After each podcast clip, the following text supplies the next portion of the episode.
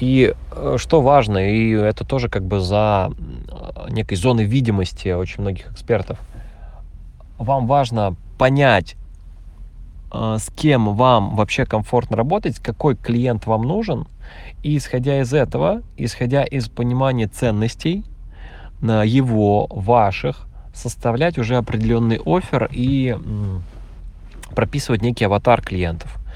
И, к сожалению, без этого момента, ну, без этого пункта он опять же, он, ну, вроде как не очевиден.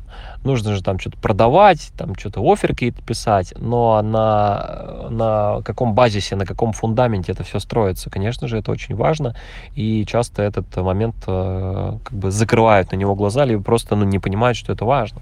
И есть несколько фаз. Вот я тоже анализирую рынок, я недавно э, читал а, у одного эксперта он выделил там 4 фазы, я в свое время выделял 5 фаз, но плюс-минус как бы логика одна и та же, да, что есть фазы, есть определенный уровень осознанности аудитории, и э, на этих фазах, уровнях осознанности есть определенные триггеры, определенные ценности, и исходя уже отталкиваясь от них, мы это можем интегрировать в контент, в офер, и мы привлекаем ту аудиторию, которая вам нужна. И потом не задаемся вопросами, а почему ко мне приходит аудитория, и она не платит. Или почему э, я привлекаю клиентов, а они не приходят. Да, потому что вот, вот это вот, э, так скажем, конгруентности, ее изначально в фундаменте нет, а ее обязательно нужно делать.